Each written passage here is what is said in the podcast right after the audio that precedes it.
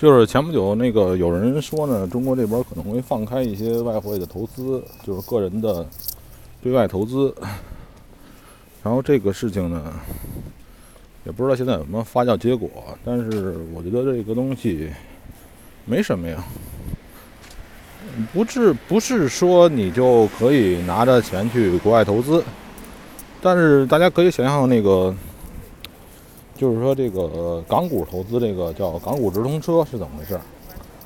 是你在国内开个户，你也不用换成港元吧，然后你就可以炒这个港股，对吧？这种活用方式很好吧？就是说，我们既不会外汇流失，也能让人人能炒能炒这个港股，因为港元也是外汇嘛。然后这个，如果说放开这个外汇对外的投资，我们还可以这么搞，弄一个什么什么直通车，对吧？弄一什么直通车，然后就完了。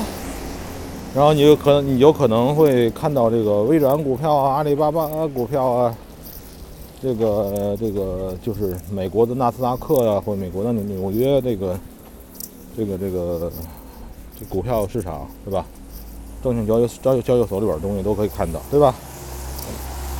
我觉得这个是没问题的，但是绝对不是说你拿着钱去外边投资那是不可能的。你别想，这个你说这样的话就麻烦大了。哼 再什么的话我也不能说了。呃，咱们再说说这个具体的今天的事情吧。这几天呢？这个还是美指有可能做底。如果美指一旦确定做底，这个欧元、欧美和镑美几个主流的的东西可能也做底。那现在我如果从这个欧元的那种感觉来像这个这个价格的变动来感觉呢，就是欧元区很强大嘛，不甘心于。这个你想做底就做底，对吧？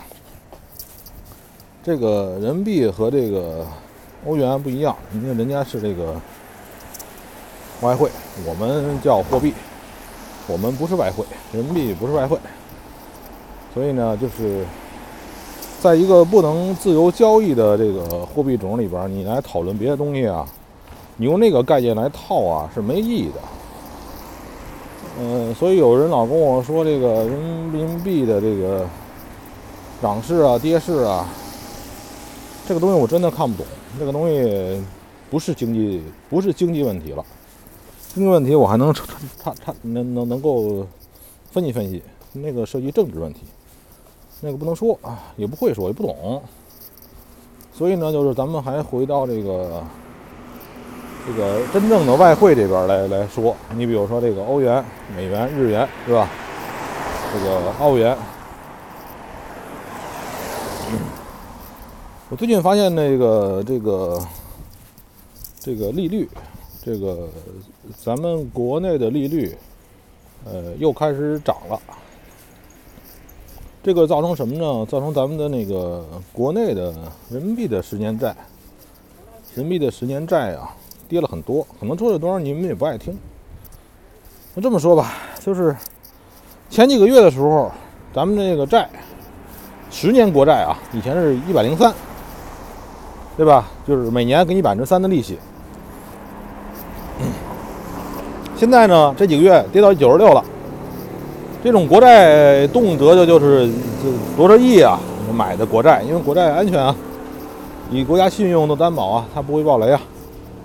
那就是说，这个从一百零三跌到九十六了，说明什么呢？说明这个这个它不值钱了。就是说，你给百分之三的利息，我也不想要了。这个说明这个对之后的通胀预期呢是挺大的，对这个而且证明就是人民币放水、印钞是吧？是很大的一个过程。也就是说，这个这个这种庞大的大象级别的国债，我就说，除了不是美国债，就是咱们人民币国债，因为人民币国没办法，我们美国债对我们的影响不是那么直接，咱们这个十年期国债对我们影响是很直接的。然后这个通胀预期是非常非常大的，通胀预期大会有什么结果？会万物在涨价，它是轮涨啊，一会儿这涨，一会儿那个涨。然后你就看那个最近这个螺纹吧，那中国的经济就是靠靠这个盖房子盖起来的，我们的螺纹螺纹钢是吧？这盖房的钢筋啊。这个东西是非常重要的，就是咱们之前别的产品还有回调，但是螺纹钢一点回调没有。然后我们再说到这个，还是回归这个外国市场吧，因为这个我相信听我这个节目的人还都是对外边感兴趣。中间有几个联系，中间有几个联系啊，一个是黄金市场，我们是国际统一的。你不管是你换汇啊怎么弄，还有一个是这个油的市场，在这个也比较多。像那些金属啊那些东西，它一般像你们炒外汇的这些人一般见不到，什么镍、铬、镍、锡，但是这个油和黄金都见得到，对吧？所以就是说，人民币如果开始的贬值预期，会造成什么？如果你有能力买这个。人民币的黄金，嗯，可以买一些了。别看着现在这个对外的这个以美元标识的这个黄金在跌，但是抵不过人民币的通胀，所以这是一个问题，这是一个问题啊，这是一个长期的问题。如果说你能就是不断的换期买期货，呃，那个换期啊。想到这个词儿的中国这个谐语谐音太多，买中国的黄金期货是吧？换来换去就是这个对于通胀抵御，比那个你买房产不差，而且房产这个这大杠杆，非流动性不好，这个是个问题。哪怕你买纸黄金也行，买国内买纸黄金，那纸黄金纸黄金。有一个问题，就纸黄金，实际上你是在跟银行对赌，银行是做做做市商，你买的黄金是跟他买的，所以说咱们前提先默认为你买的这个银行不会耍赖。你之前的那个那个什么中国那个中国银行搞什么那个那油的那个事情，我都懒得去分析的，这里边肯定是一堆烂事儿。所以呢，就是说这个。这个这个，你要找到合适的银行，呃，时常关注银行，因为它不是不是像股票啊什么一些撮合交易和期货里边，它是多市商交易。中国的国内的这个纸黄金，所以你要买的时候用的时候你要小心，它是不是会耍赖，是吧？这都有可能，因为这个，哎呀。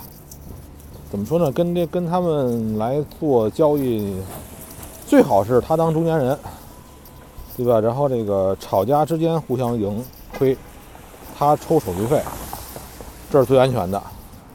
他如果坐庄，那就万一这出点什么事儿，反正你就都处于劣方，你肯定跟银行弄不过他，有理你也说不清楚，你有理说不清楚，你就是没理，是吧？人家这个这。上千上万、成千上万的律师团队，然后呢，你你怎么斗，是吧？你连最开始的门槛儿那个，就是这个这个这个律师费你都出不起，你跟他斗什么斗？你怎么斗，对吧？没办法。所以就是说，这个这个如果通胀起来的话，这个黄金的预期是不错的，但是这个长期的啊。就是你可以定投黄金、纸黄金，找一个那个支付宝里可以，支付宝里可以定投纸黄金，也可以定支付宝里可以定投黄金来用。就是说你你定投一下纸黄金，然后这个不断的这个买，然后每月买就 OK 了，这么着，这是可以的，没问题。然后这个还有什么事儿？还有就是说这个，呃，还有个机会，就是说。呃，如果说你能买中国的股指期货，在外盘你可以买嘛，在玩外汇的人里边可以买到什么 A 五零啊，专于中国股票的这个这个总的一个股指，这个是有价值的了。在通胀预期出现的时候，总的股指它也可以，你可以把它定定投来玩了。但是呢，你要是买的 CFD 呢，你可能要交一些这个这个隔夜费、隔夜利息，那就不合算了。这个想办法，因为有的有的地方是提供这些玩意儿的这些东西的期货的这个交易品种，这样的话你可以买一下，你就当是买这个小股指，对吧？你就当是买这个小股指来算了，对吧？好吧，差不多也十分钟了，等下期再说啊。